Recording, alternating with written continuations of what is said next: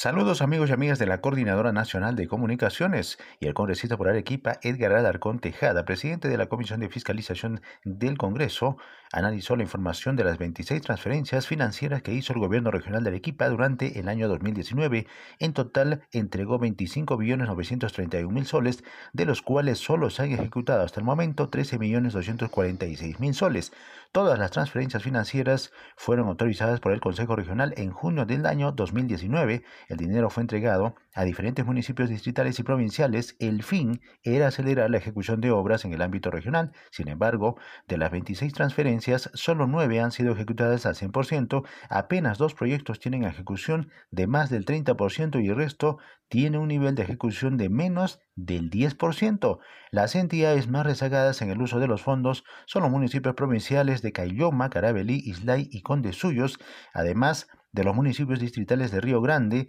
Salamanca y Yanaquibo en Condesuyos, Toro en La Unión, Yanaguar en Arequipa y Yauca en la provincia de Carabelí. Ante esta situación, el congresista Edgar Alarcón cuestionó que el gobierno regional no fiscalice el uso de los montos, aunque vemos que gran parte del dinero no se está usando, el gobernador sigue saliendo a provincias a entregar más cheques de transferencia según el parlamentario, que además pidió la intervención de la Contraloría General de la República porque las autoridades municipales pueden utilizar esos fondos para ganar réditos políticos ante la campaña política que ya se acerca. Desde Arequipa, de Cerrado de San Martín, informó Jorge Luis Condori para la Coordinadora Nacional de Comunicaciones.